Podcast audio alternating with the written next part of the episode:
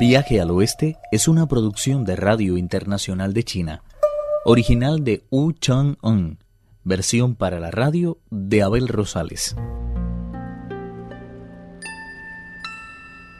La bodhisattva enviada por Buda preguntó al monje Tang, ¿Por qué no quieres aceptar que el peregrino Sun siga siendo tu discípulo? Está bien, haré lo que me pide. Un viento fortísimo procedente del este interrumpió la conversación. Apareció Chupachi montado sobre una nube y con las dos bolsas de lana azul a la espalda.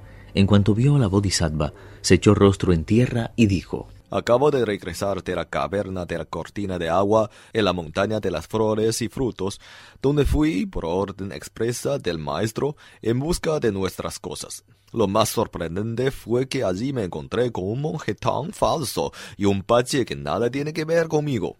No necesito deciros que acabé con ellos de un solo golpe. En realidad no eran más que dos monos. Entré después en la caverna y al ver que no faltaba ni una sola de las pertenencias del maestro, volví a montarme en una nube y me vine por acá a toda prisa.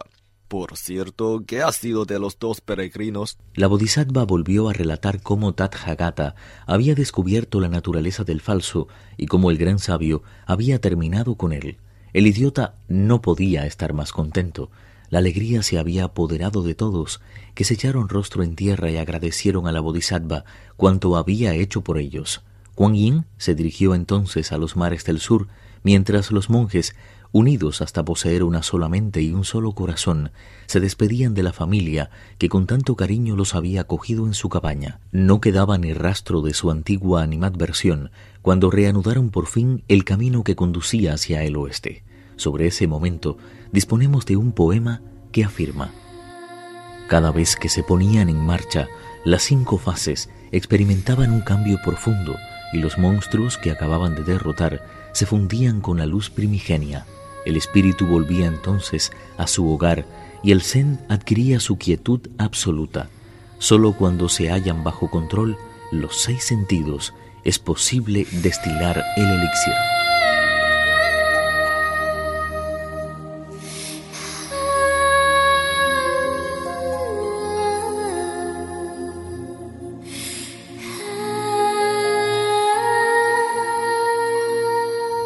Desconocemos aún si Tripitaka consiguió ver a Buda frente a frente, si logró hacerse con las escrituras o cuántos obstáculos llenaron su camino. Les invitamos a continuar este viaje de sonidos hacia el oeste. Un antiguo poema afirma, a pesar de su inmensa variedad, inabarcable como el cosmos o el mar, todo proviene de la misma fuente. De nada valen ante ella los pensamientos y las cuitas, porque no existe ninguna diferencia entre los géneros y las formas. Al auténtico Dharma solo se llega por el esfuerzo y el sacrificio diarios. Por ello es preciso mantenerse firme y no vagar de este a oeste ni de norte a sur. Entra después en el brasero del elixir y refínate hasta que estés rojo y brillante como el mismo sol. Únicamente entonces podrás cabalgar a lomos de un dragón y dirigirte a donde te plazca. Siguiendo los deseos de la Bodhisattva, Tripitaka volvió a coger en su compañía al peregrino. Con la ayuda de Pachie y el Bonzo consiguió poner freno a los desmanes de las dos mentes y logró mantener bajo control al caballo y al mono. El tiempo pasó a la velocidad de una flecha y las estaciones se sucedieron unas a otras con la rapidez con que se mueve la rueca de un tejedor. Al calor insoportable del verano le sucedieron las primeras heladas del otoño tardío. Las masas de nubes erraban sin sentido por el cielo a merced de los caprichos del viento del poniente.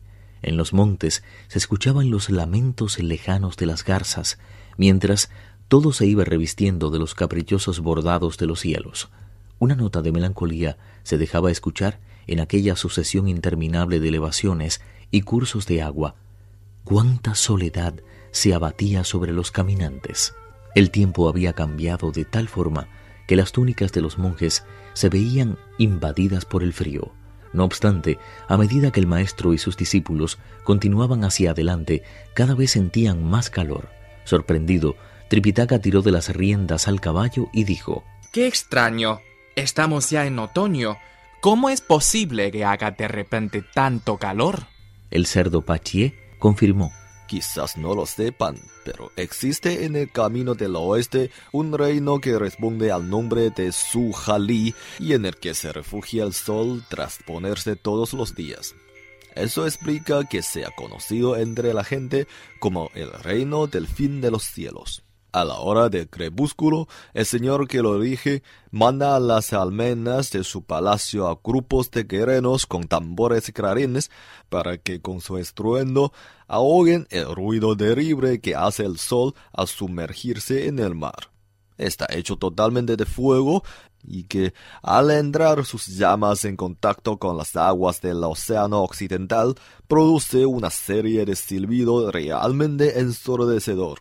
Si los tambores y clarines no amortiguaran sus efectos, morirían a causa del ruido todos los niños de las ciudades. Este mismo calor que ahora sentimos debe ser producto de la puesta del sol. No sabes ni lo que te traes entre manos. Ese reino de su jalí del que hablas está mucho más adelante. Se encuentra a tal distancia de aquí que, a paso que lleva el maestro, pasaría varias vidas en el camino y aún no conseguiría llegar a su destino. Si no estamos acercándonos al lugar en el que se pone el sol, ¿cómo explicas que haga tanto calor? El Bonzo Shah agregó. Allí el clima debe de ser distinto a otras partes, de suerte que cuando aquí es verano, en los demás lugares es otoño. Cuando más enfrascados estaban en esa discusión, vieron junto al camino un grupo de casas con las tejas, los muros y las puertas y las ventanas rojas. Todo era del mismo color. Sin saber explicarse a qué se debía semejante preferencia, Tripitaka se bajó del caballo y dijo a Ukon Vete a una de esas casas y pregunta a qué obedece todo este calor. El gran sabio dejó a un lado la barra de los extremos de oro, se estiró un poco las ropas y adoptando un aire de persona civilizada, se dirigió hacia la casa que acababa de señalarle el maestro.